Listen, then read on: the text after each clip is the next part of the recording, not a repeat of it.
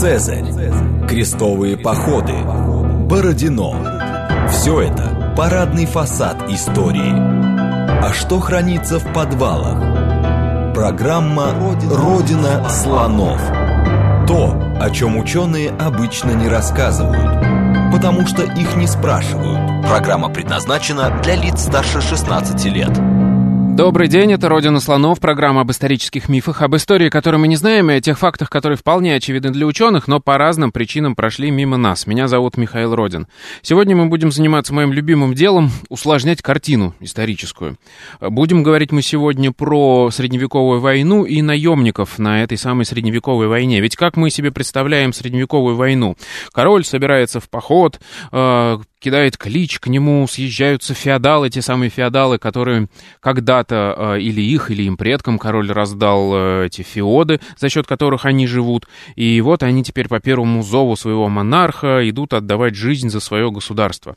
А, и вот только потом, уже там где-то в 15-16 веке, ближе к новому времени, возникает феномен наемнических армий, отвратительных. В частности, мы про них говорили с Василием Рудольфовичем Новоселовым и об упадке дворянства, который в связи с этим возник. Но при этом с Павлом Юрьевичем Уваровым до этого мы говорили еще и о том, что Феодализм-то на самом деле гораздо сложнее, чем мы его привыкли представлять, и современное э, понимание его, оно гораздо сложнее. Вот сегодня мы будем выяснять, э, как же дело обстояло в такую в эпоху классического средневековья, в 13-14 веках, э, как воевали, кому платили и за что получали деньги рыцари и в каком виде.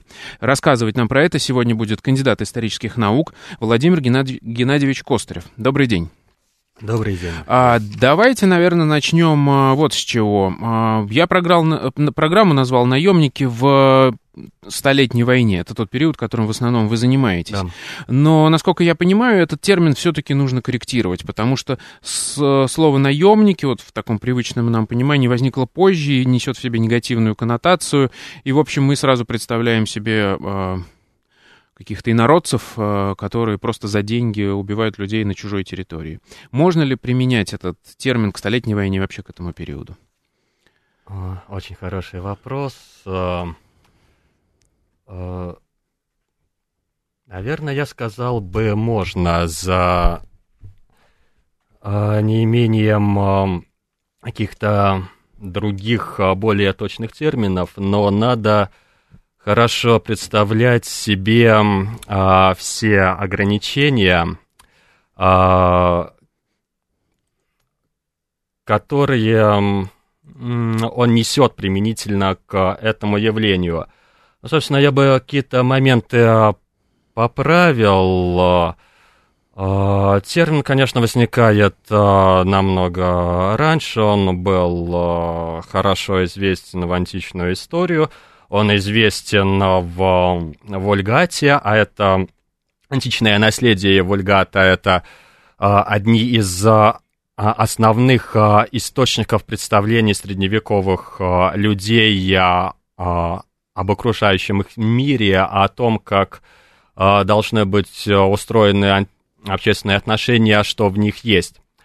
Э, и, собственно, вот эти вот коннотации, о которых вы э, сказали, они идут э, в значительной степени э, оттуда.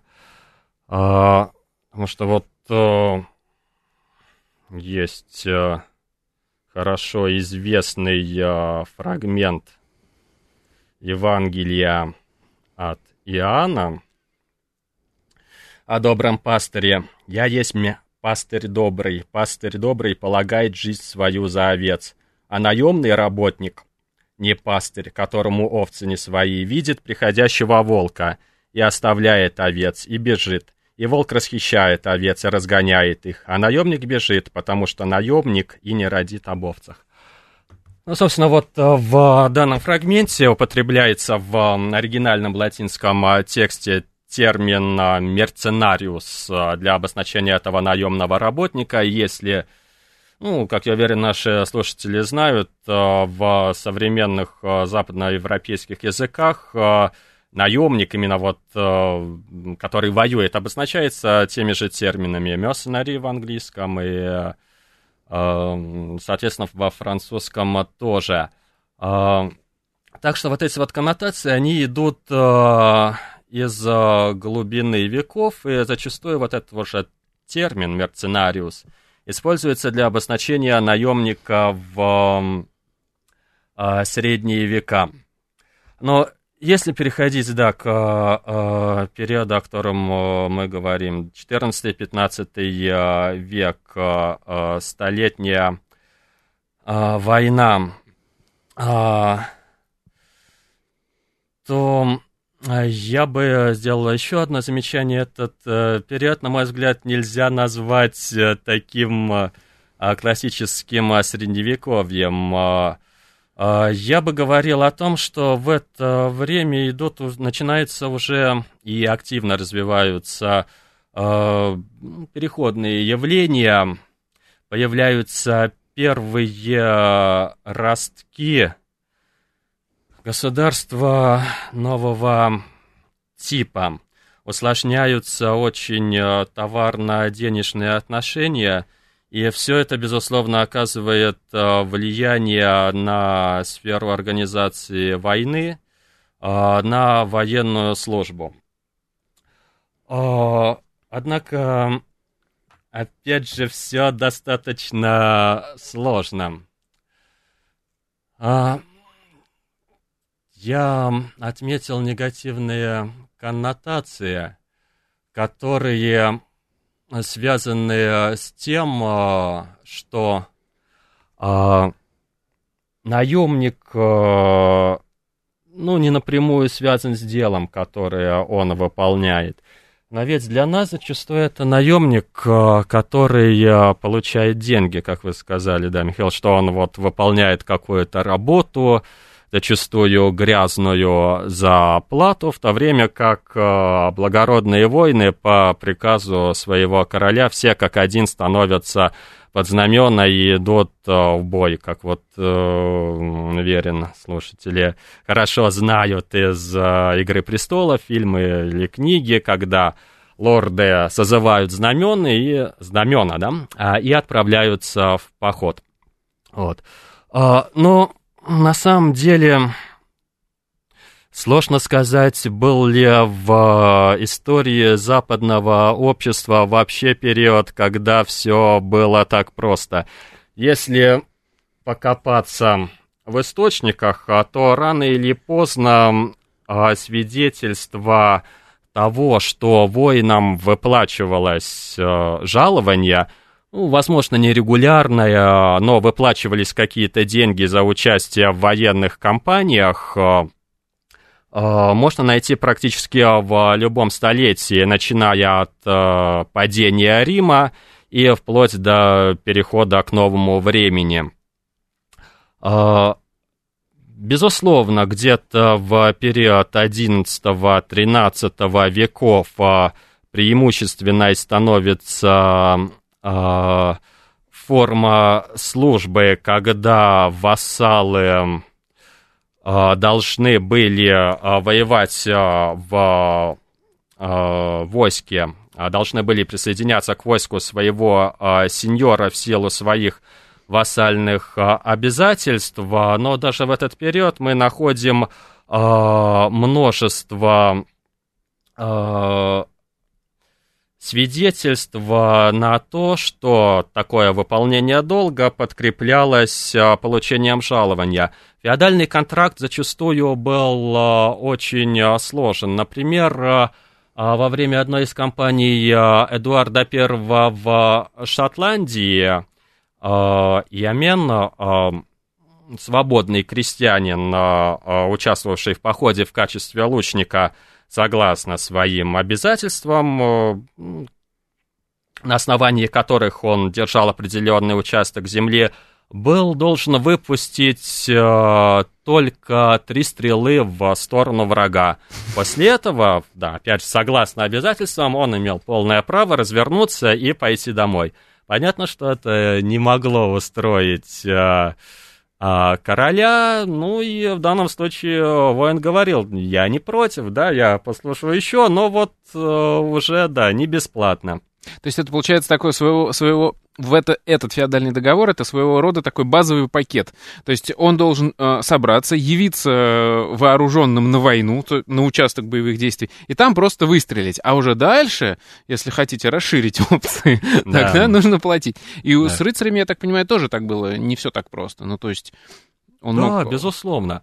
Ну, собственно, вот э, а, вассал в феодальном договоре, он э, был заинтересован в том, чтобы свести свои обязательства к минимуму. Ну, безусловно, у рыцаря, у любого другого зависимого человека э, есть свои дела. Все-таки средневековый мир — это мир гораздо больше, чем мир нынешний. Расстояние преодолеть гораздо сложнее, и, э, скажем, вот английский рыцарь, э, держащий э, участок, да, эм, фиот от короля где-нибудь в центральной Англии, он был совершенно не заинтересован в какой-то войне в Аквитании или в Нормандии, или в еще какой-нибудь авантюре на континенте.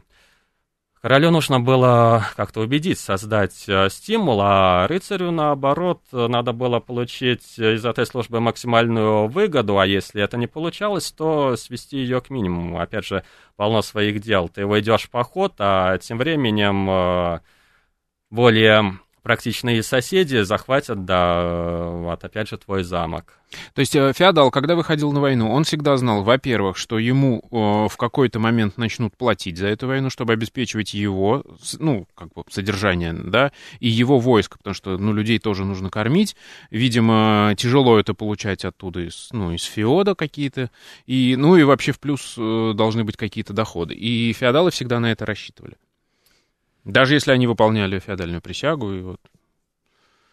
Ну, опять же, не все так просто. Это был достаточно длительный э, процесс э, перехода к доминированию платной службы в э, средневековых армиях.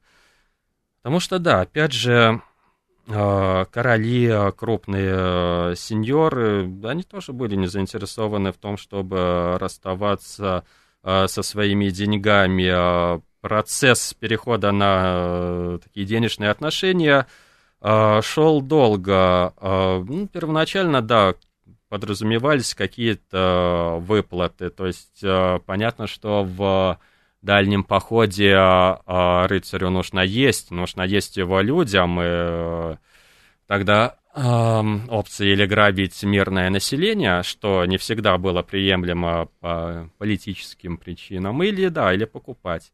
Скажем, вот на это нужны деньги. Деньги нужны на то, чтобы купить нового коня, если а, тот а, пойдет в битве, зачастую, да, вот эти вот выплаты, они не были способом а, получить а, выгоду, а способом обеспечить, да, свое существование. Ну и, без, да, этот процесс развивался длительное время, и опять же тут вот заключались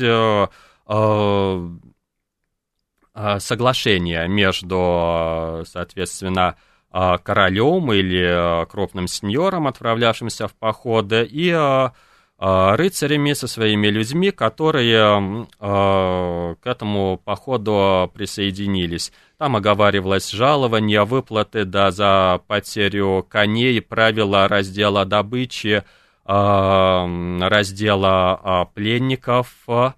С которых потом получали выкуп. Да, это тоже да. хороший доход.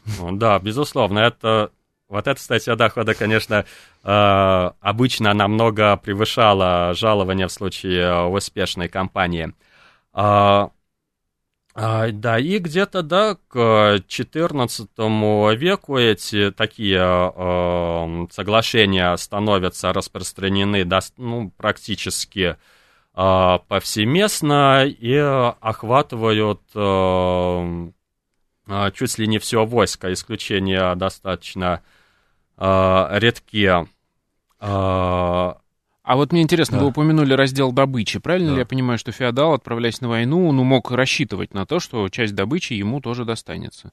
То есть как Безусловно, как да. плата в том числе и за... А Безусловно. плюс могли пообещать, например, землю дополнительную в ходе кампании, там, или добытую, или просто где-нибудь у себя а, в королевстве, выданную ему. Именно вот как э, поощрение за поход, скажем так. А, земля — это а, земля была скорее таким вот э, э, политическим фактором. Честно говоря, я не помню, чтобы она в каких-то соглашениях напрямую прописывалась. Раздача владений, замков по итогам успешной кампании — была уже скорее политическим э, жестом в рамках э, каких-то, да, вот э, политических договоренностей и реализации политических задач. Но добыча, да, добыча воспринималась как нечто, на что участники похода имеют безусловное право, и добыча, и э, пленники э, были главными статьями э, дохода. И, в принципе, существовали установленные нормы, которые обычно прописывались в таких соглашениях, когда, соответственно, треть добычи отходила сеньору, а, треть а, а, непосредственно командиру да, отряда, и треть делилась между его людьми в различных пропорциях.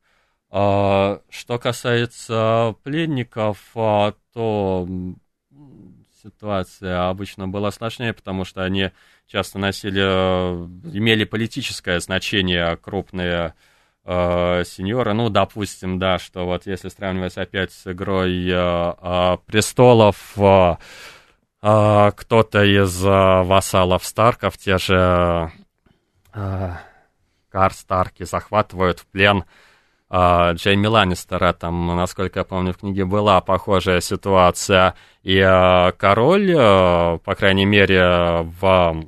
Э, истории средних э, э, веков, э, ну, в истории Столетней войны, короли обычно предъявляли на таких пленников права. Они могли выплатить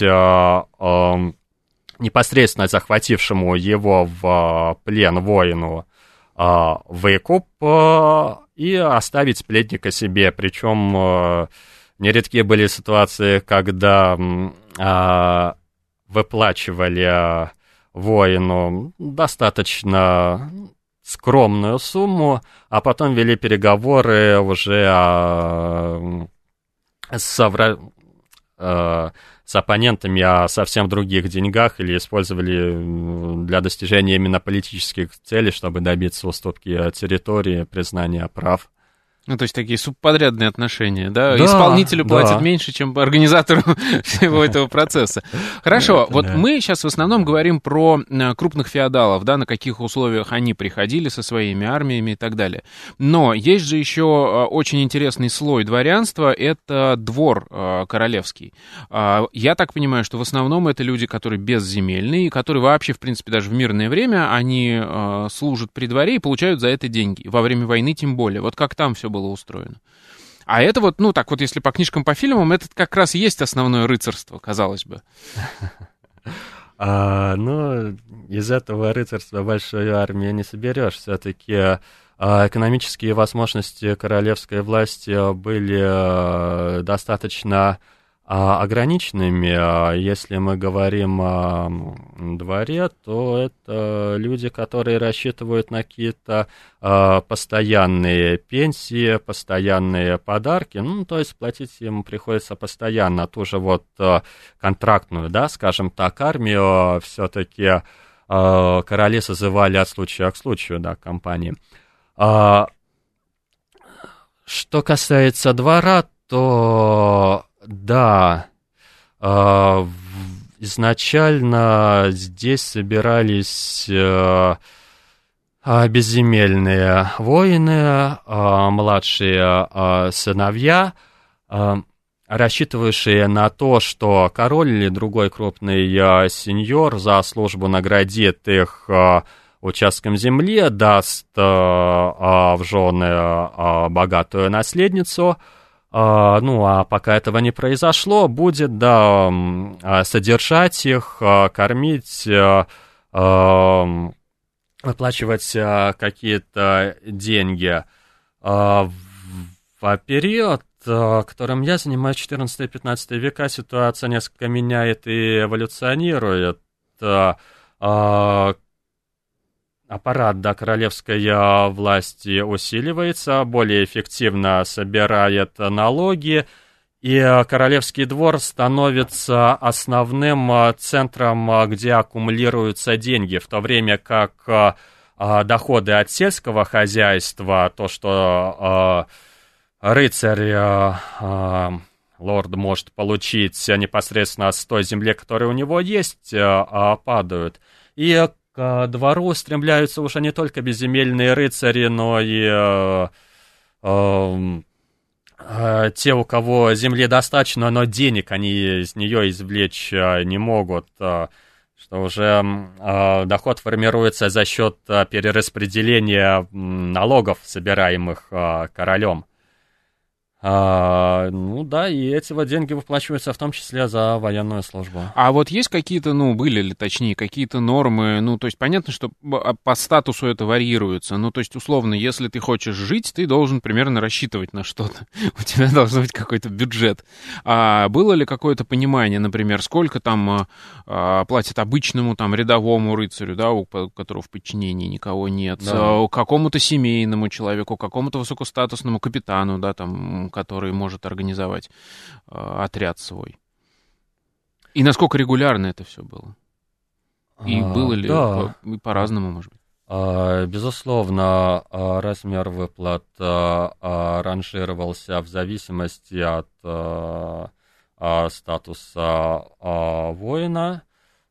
Существовали фиксированные нормы Понятно, что они менялись а, со временем, могли быть а, а, разными в различных королевствах. Ну, наиболее высокая ставка была у Баннерета, воина, который, с которым, да, а, в войско приходил отряд из нескольких а, рыцарей, а, оруженосцев, лучников или пехотинцев. Затем, собственно, рыцари, посвященные рыцари, затем так называемые men at arms, hommes des armes, в российской, в русскоязычной традиции они называются по-разному, оруженосцы, но, в принципе, это примерно те же рыцари, которые не были э, формально посвящены в XIV веке. Интерес именно к формальному посвящению падает, потому что она подразумевает большие дополнительные расходы э, на саму церемонию, на поддержание статуса, ну и затем идут э, лучники. А, тоже тут, кстати, да, а, могло зависеть, размер выплат мог зависеть от того, есть у них конь или нет, потому что на коне передвигаться, разумеется, гораздо быстрее. И а, собственно, различные э, копейщики, э, воины, не имевшие особой э, функции, получали минимальное жалование. Но, соответственно,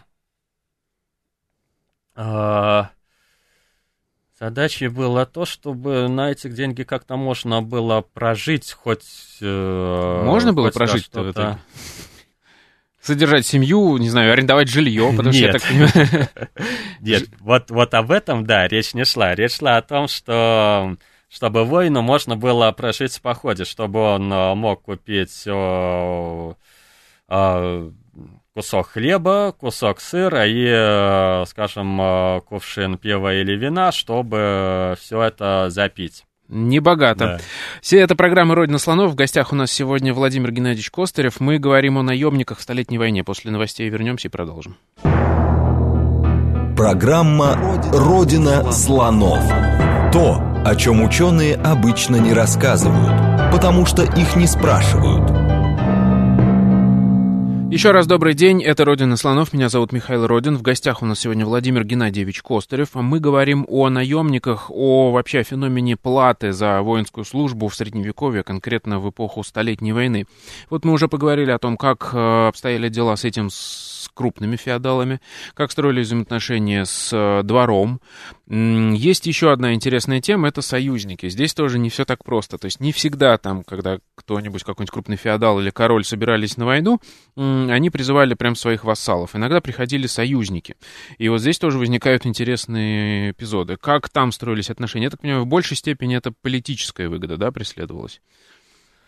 Да, безусловно. А, в значительной степени все а, было очень похоже на наше время. Ну, понятно, что, например, а, английский король воюет с французским королем, и ему хорошо бы найти союзников на континенте, например, во Фландрии.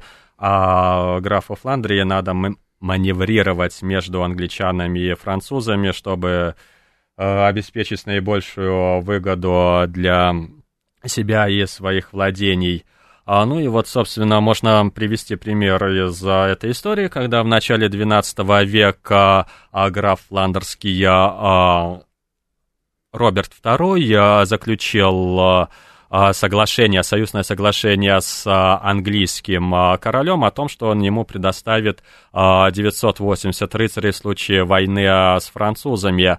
Но проблема в том, что граф был также связан вассальными обязательствами с французским королем, и тут вот уже в силу вассального договора он также обещает и французскому королю предоставить, но всего 20 рыцарей. Вот они, вот эти обязательства.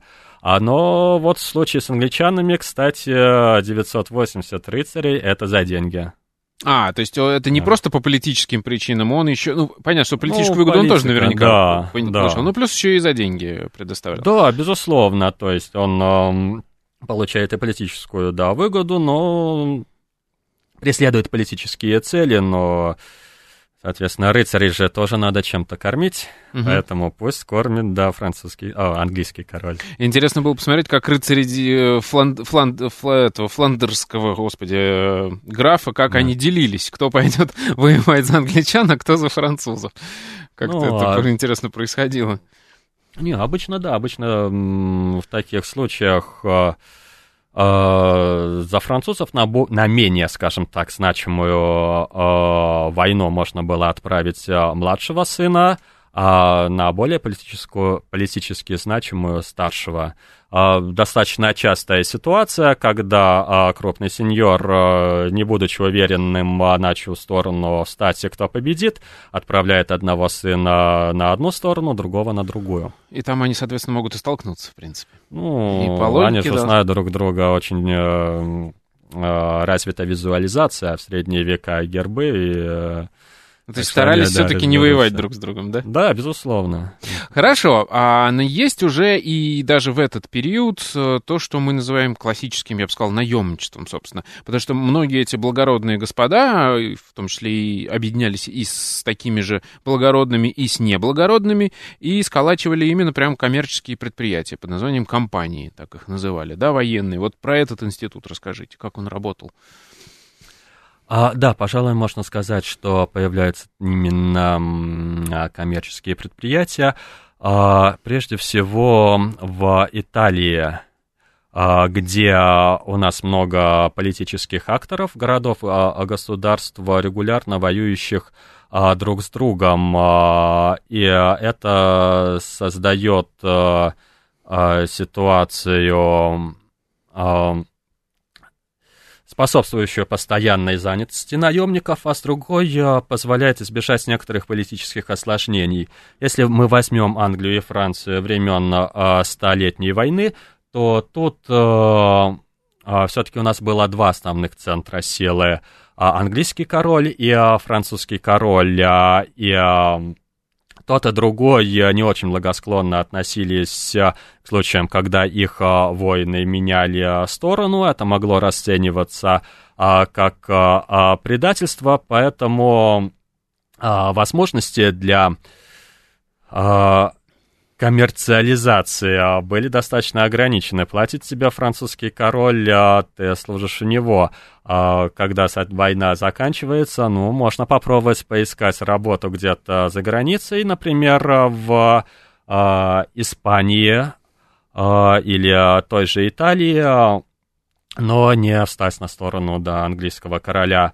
И опять же тут вмешиваются политические соображения. Воевать э, в Испании можно, но желательно на той стороне, которую поддерживает да, а, твой король. Ну или если он да, решит вмешаться, то, соответственно, уже да, в его войске. Италия да, предоставляла а, большую а, свободу. Ну, безусловно, были а, примеры, которые можно назвать а, ну, скажем так, классическим наемничеством, хотя всегда-всегда, конечно, есть какие-то оговорки. А, это катал каталонская компания, а, сформировавшаяся в конце XIII века во время сицилийских войн а, из каталонцев,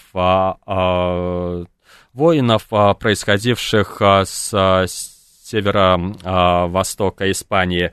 А, когда, соответственно, а, сицилийские войны закончились а, поражением французов, они остались без работы. А и... сколько их было и как они были организованы? Что это вообще за отряд такой? А, численность, боюсь, сейчас... Ну, а, несколько тысяч человек. Ну, то есть это серьезное войско. Да. Порядок цифр. Это даже не ну сотни, ну, да. это тысячи. Угу. А, ну да, для средних веков э, где-то 3-5 тысяч человек это а, достаточно а, серьезный отряд. Это у них был а, капитан, а, само, не помню точно, сейчас, к сожалению, как делился, делалась каталанская а, компания, а, ну, обычно, да, отделение было десятки, двадцатки. Ну, то есть это была да. прямо организованная структура? Да, безусловно. А, да, это была, безусловно, да, организованная структура, у которой был капитана, был казначей, был даже хронист, была у них, да, собственная бухгалтерия, и были, так сказать, э, э, средний э, офицерский состав, командовавший отдельными отрядами, ну, те же самые баннереты, обычно рыцари. А почему они, ну то есть там, казалось бы, они воевали между э, Арагоном, война была, и Анжуйским э, графом, да. э, королем, Карлом. Карл, да. по-моему, да? да? Вот. А, ну а что, почему они сохранились вот в таком составе решили дальше воевать? Что, что им помешало распасться точно так же, как и другим образованиям? Скорее случай.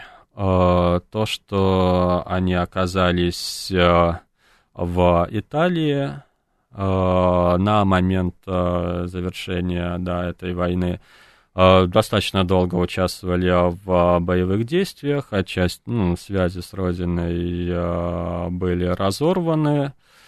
Ну и да, они становятся, да, значит, значительной степени уже профессиональными воинами. Их образ жизни, источник дохода а, связан с войной, и поэтому они ищут а, а, возможности дальше э, зарабатывать себе на жизнь э, таким способом и оказываются уже на службе э, Византии. Но опять же мы говорим о случае в очень многих ситуациях э, такого не происходило. После завершения военных действий э, воины возвращались по домам, а, разбредались. И в конце концов даже с а, каталонской компанией случилось э, примерно то же самое, хотя их э, конец был достаточно удачным после того, как византийцы их предали, они э, стали, убили их капитана, они начали воевать с византийцами, отвоевали у них часть Греции и создали ну, и, да, создали там... Они же, по-моему, прямо Афины захватили, ни да, больше, ни меньше. Да, и там создали да. два герцогства. Да. Фермопилы, по-моему, еще, или где-то. Да. Что, что тут такое? А я правильно понимаю, что для того, чтобы такое большое войско существовало, там должны были быть, ну как, более-менее профессиональные изначально воины. То есть там были рыцари, э, воины разных сословий. В том числе благородные рыцари, видимо, среди офицеров, и кто-то там попроще на рядовых позициях. Да, в общем, э, верно. Но а, насчет профессионализма я бы сказал по-другому. Средневековое общество, оно а, относилось к войне не как современная война, одновременно была а, чем-то постоянно присутствующим. Любой практически человек мог столкнуться с войной, но эпизодичным. У них не было постоянных профессиональных армий, как в современном обществе. А если говорить о профессионализме, то это означает, что человек по той или иной причине оказался связан с войной на протяжении нескольких лет, и война стала основным источником существования для него. А, и а, с такой точки зрения профессионалами можно назвать и рыцарей, у которых сложились обстоятельства таким образом, и рядовых воинов. Но а если говорить о составе, то, безусловно, в войске присутствовали рыцари и, так сказать, рядовые воины, но это вообще скорее а, особенность а, организации а, комплектования войска в средние века, ну, то есть рыцарь, да, отправляющийся на войну, брал с собой двух-трех оруженосцев, собственно, ну, оруженосца, который снаряжал его, подавал оружие, помог облачиться в доспехи, а, двух-трех а, зависимых а, людей, которые сопровождали его в бою, прикрывали спину лучников, каких-нибудь копейщиков уже, да, из простых. И уже в войске они распределялись, да, по отрядам, то есть рыцари к рыцарям, лучники к лучникам, но все равно, да, вот они в таком в плане комплектования, да, образовывали, образовывали и, соответственно, тогда, получается, компания это организовывалась не отдельно нанимали, да, там, лучников, копейщиков, еще кого-то, а просто приходил, нанимали одного рыцаря, да, который с собой приводил уже вот всю эту... Да, это был, да, самый простой э, способ, хотя ситуации могли э, варьироваться. Английская корона э, часто набирала лучников э, сама. Угу. Вот. А, а вот, кстати, все-таки в столетней войне были такие, понятно, что компании угу. не в смысле, которые перебегали да. туда-сюда, угу. а вот такие организации, потому что, насколько я понимаю, все-таки и полиэтничные отряды возникали там в столетнюю да. войну еще, и, да. вот, и вот именно которые действовали как компании, то есть организовались для того, чтобы наняться на службу. Вот про это расскажите, какие есть примеры. А, в случае столетней войны а, все-таки чаще инициатива исходила от а, королевской власти. По крайней мере, она всегда присутствовала зримо или незримо при Карле V появляются отряды, которые существовали на протяжении нескольких лет, то есть фактически постоянные отряды, но инициатором их создания была скорее королевская власть, хотя, может быть, даже не произвольно, просто король им постоянно платил, когда, ну, соответственно, выплата жалования прекращалась, они, собственно, расходились или отправлялись а, на другую войну, хотя, да, хотя, пожалуй, можно говорить э, и, том, что в каких-то случаях они выступали как какие-то коммерческие предприятия, например, э, после заключения а, мира между Англией и Францией в 1360 году. Многие отправились, как английские, так и французские отряды, на войну за испанский престол между двумя претендентами, претендентами Энрике Трастамарским, который тоже уже в войне между англичанами и французами выступал в качестве а, наемника, служил а, а, в а, английском войске, именно, опять же, получая деньги с определенным отрядом да, своих людей. Правильно ли я понимаю, что никакой границы вот между этими, скажем так, организационными структурами не было? И один и тот же рыцарь мог сегодня пойти а, со своим отрядом служить за короля, когда там возникла какая-то война, а потом мог влиться в какую-то компанию, воевать где-то еще? Да, да. А, это была очень распространенная практика зачастую даже войны после есть, например, в хронике доброго герцога Бурбона, когда его а, рыцари после долгой кампании во Франции против а, англичан а, осенью вместо того, чтобы отправиться отдыхать домой, обратились к нему за разрешением отправиться на зиму в Пруссию, чтобы воевать с язычниками. Ну, собственно... А там им за это платили?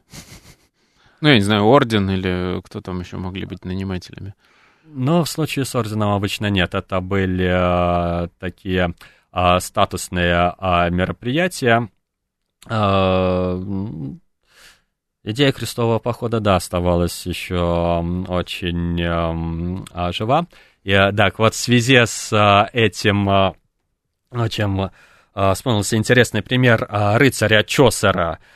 Как вы помните, там э, Чосер перечисляет основные его военные кампании, и что это оказывается за кампании в Египте, штурм Александрии, э, высадки в Средиземном море против э, э, арабов, э, мусульман, э, опять же, э, война в Литве против язычников. И вот таким вот образом протекает вся его жизнь. И тут возникает, да, вопрос, о котором велось в свое время много споров, вот как к нему относиться – хорошо или плохо, он наемник или такой доблестный крестоносец, потому что получается, что это английский рыцарь, у которого в его послушном списке нет ни одной компании на стороне английского короля. Угу.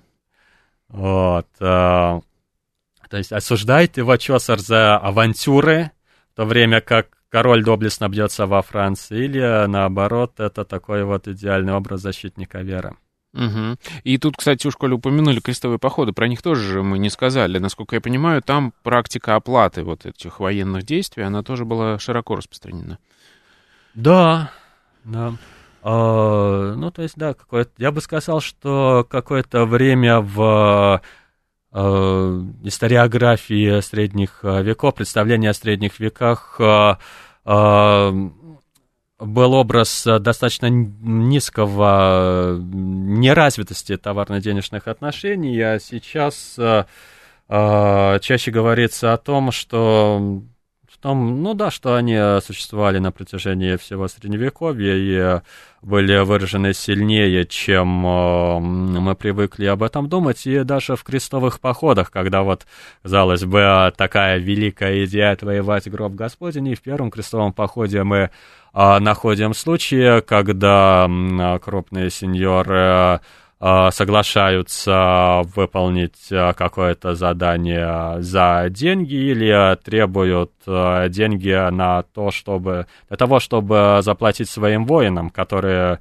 даже кусок хлеба купить себе не могут. Я помню, даже был какой-то конкретный пример у вас в диссертации. Я читал о том, что кто-то кто-то осаждал какой-то замок, а какой-то другой сеньор проходил мимо, и ему сказали, давай мы тебе заплатим, а ты поможешь нам взять штурмом это. И он согласился, а, хотя как бы да. в его целях этого не было. То есть это и, и так работало тоже. А, хорошо, мы описали очень сложную картину, а, очень такую текучую, взаимопроникающие какие-то вот эти организации и э, структуры. Из, из этого у меня возникает вопрос, было ли какое-то особенное отношение в Средневековье вот именно к самому факту того, что кто-то кому-то служит за деньги? Или, как всегда, все сложнее, и это все очень запутанная была история?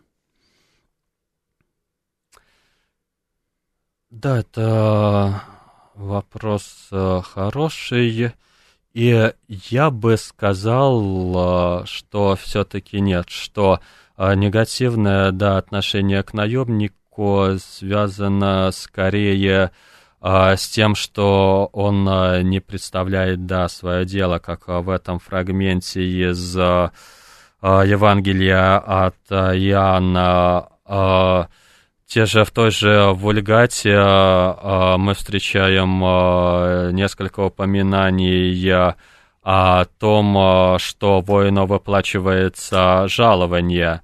Ясно, воину рекомендуется именно как раз довольствоваться жалованием, а, то есть не грабить, не а, пытаться найти какие-то еще доходы. Но в самом факте жалования нет ничего плохого. И у Вегеции, автора труда о военном деле, который в XIV-XV веках становится важнейшим источником представления о военных службе, тоже жалование вполне а, обычное, ну, обычное явление.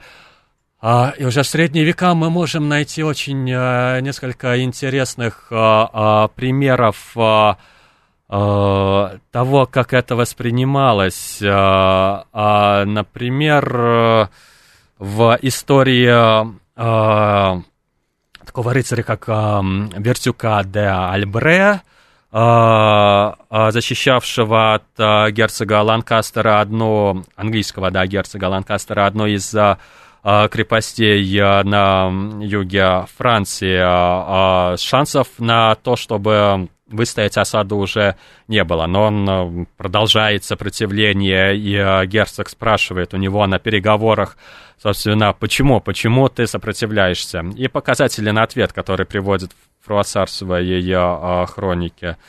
Он говорит, э, потому что je suis судае gage de roi de France, то есть я судае, солдат на жалование короля Франции, то есть я не вассал, я не э, принес ему клятву верности до последней крови слож, э, сражаться, а вот э, солдат, наемник – да, потому что в XIV веке все-таки перевод этого термина скорее будет звучать э, по смыслу ближе к э, нашему э, наемнику, и он именно вот этот вот аспект да, своей службы выбирает для того, чтобы объяснить, почему он э, не сдает крепости. Э, вот такая вот позиция вызывает э, уважение у других воинов в английском войске, и они уговаривают герцога уже после сдачи крепости э, э, все-таки согласиться отпустить французских воинов за выкуп но встречались э, совсем, может быть, странные для а, нашего а, восприятия случаи, когда а, в другом аллегорическом уже произведении Содае солдатами, наемниками называют себя ангелы, охраняющие, защищающие замок от э, войск э, ада. Вот, то есть вот они уже, даже ангелы, получают деньги, так что ничего плохого то есть э, само по себе а, то, что ты получаешь деньги за то, чтобы служить кому-то, ничего зазорного нет, это тоже благородно, может быть. То есть, по сути, ты его спросили, почему ты не сдаешься, он говорит, не заплатили, да? Ну да. И все с уважением к этому отнеслись. Да. Это да, примерно, да, так и выглядела ситуация. Ну, плохо, если тебе заплатили, и ты перешел на сторону врага. Это э, предательство, особенно с точки зрения королевской власти. Но сам факт получения денег э, нет. Отлично. Спасибо вам большое. В гостях у нас сегодня был Владимир Геннадьевич Костарев. Мы говорили о наемниках в эпоху Столетней войны, о том, как сильно и широко была распространена практика э, оплаты э, воинской службы. Это была программа «Родина слонов». Меня зовут Михаил Родин. До новых встреч. Пока.